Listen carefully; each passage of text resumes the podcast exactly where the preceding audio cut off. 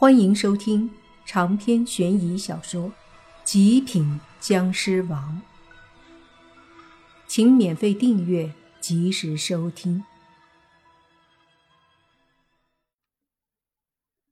神佛护体，莫凡惊讶地说：“他这样的人还能有神佛护体，什么意思？”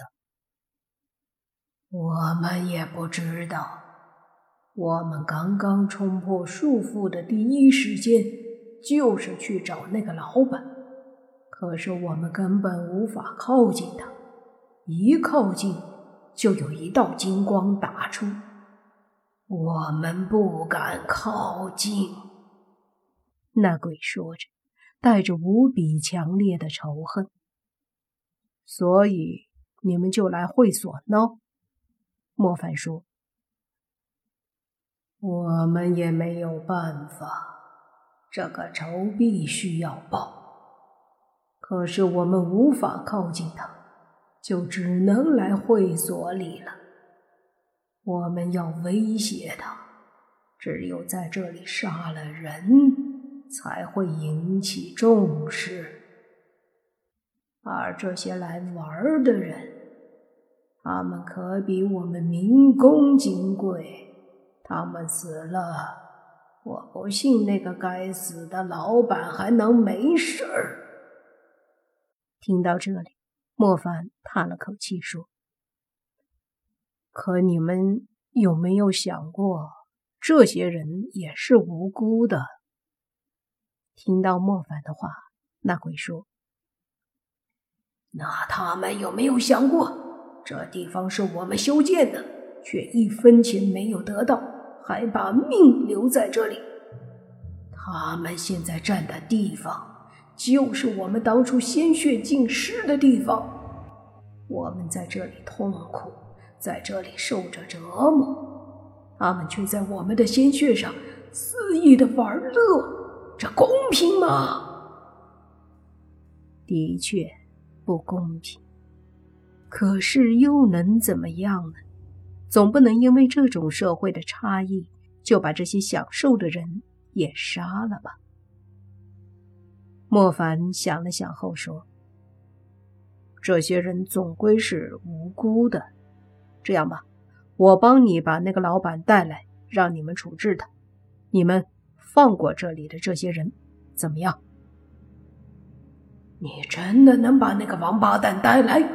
他身上可是有神佛护体的。哼，那又怎么样？若是真有不长眼的神佛敢保护这样的人渣，老子就用双拳把这所谓的神佛也灭了。莫凡这话说的相当霸气。你要是真的能把那王八蛋带来，我们一定不会伤害这里的人。冤有头，债有主。我们农民工是讲道理的，不到万不得已，不会乱来。这鬼说完，另外三个鬼也跟着一起点头，示意他说的没错。莫凡说道：“放心吧，我说到做到，不会骗你们。但是我不知道他在哪儿，你们谁带我去找他？”当即。一个鬼起身说：“我和你去，走吧。”莫凡点头，随即又看了看这里的上百个人，他们都带着畏惧和乞求的目光看着莫凡。莫凡对他们说：“放心吧，你们不会有事。”说着，又看向另外三个鬼：“记住答应我的。”如果我把会所老板带来了，看到这里有一个人在受到伤害，我一定不会放过你们。放心吧，虽然我们现在是鬼，但是只要你讲信用，我们就一定讲信用。我们农民工就算是死了，也是守信用的。坐着的三个鬼当中，一个鬼。非常认真的说道：“莫凡点了点头，和另一个鬼一起就往外面走。刚走几步，就离开那片空地，到了三楼的楼梯口。莫凡没有下楼，而是走到窗户旁，打开通风窗户，和那鬼一起飞了出去。在那鬼的带领下，莫凡迅速和他往一处别墅区去了。到了一栋别墅外面，那鬼一脸杀气的对莫凡说：“他就在别墅里。”莫凡往里面一看，就见那别墅二楼的一间卧室里，此刻正有一个四十岁左右的中年男人抽着烟，在屋子里走来走去。在旁边的床上，正躺着一个年轻女人。应该没有穿衣服，缩在被窝里看着男子。中年男人抽着烟，转了几圈后，摸出手机按了个号，说道：“喂，王哥，事情怎么样了？我现在也还不清楚呢。不管怎么样，您这边关系先给我打好，钱一定少不了。这事情。”尽量帮兄弟我处理一下。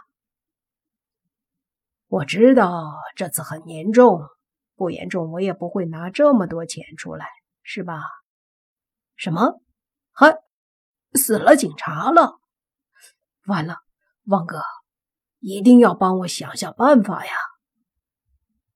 电话挂了后，那男子烦躁的说道：“妈的！”怎么会突然在我的地盘上发生了砍人的事还死了警察？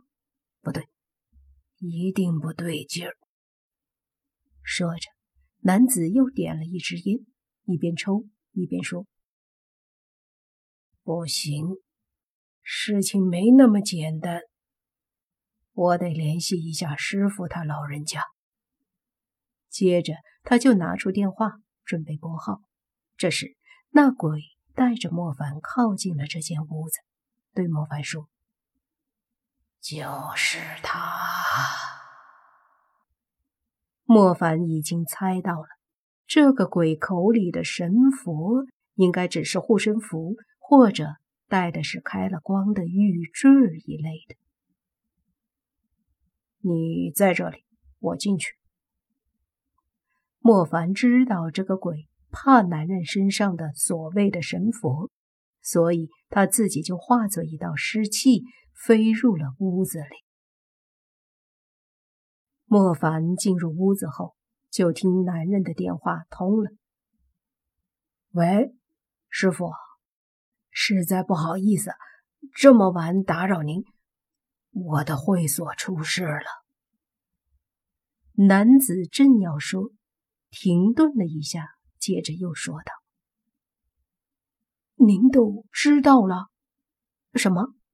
那四个巨煞鬼出来了？”他脸色大变，急忙说：“师傅，那怎么办？他们会不会找我麻烦？”莫凡身子化作一道湿气，靠近男人，就听他电话里是一个五十几岁的身影在说。放心吧，他们肯定早就找过你，但你有我给你的护身符，他们奈何不了你，所以才去了你的厂子搞事。闻言，男人松了口气，说道：“原来是这么回事，那师傅，这事儿怎么解决？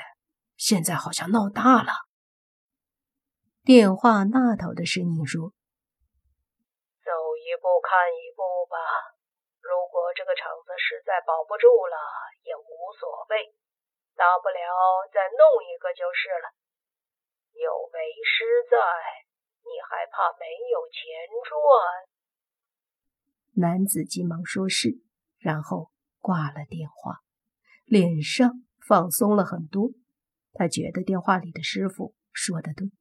就算这个实在保不住了，烂摊子不好收拾了的话，大不了不要了。